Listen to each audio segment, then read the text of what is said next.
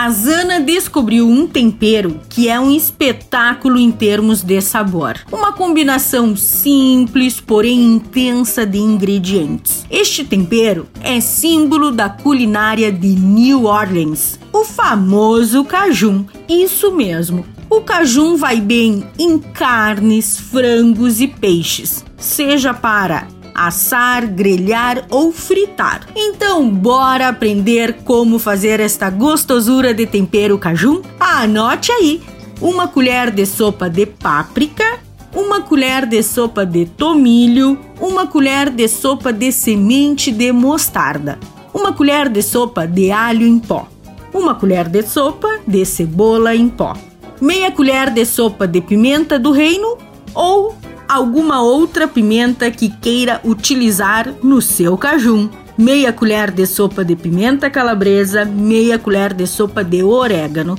O modo de preparo: triture até virar um pó todos os temperos, podendo utilizar um pilão, um processador e até mesmo no liquidificador.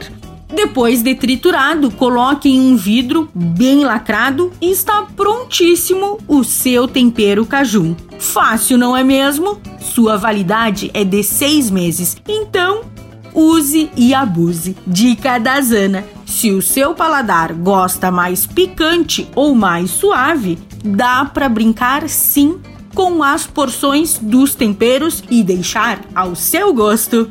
E não se esqueça, se você perdeu esta ou qualquer outra receita, acesse o blog do Cozinha Viva. Está lá no portal Leovê.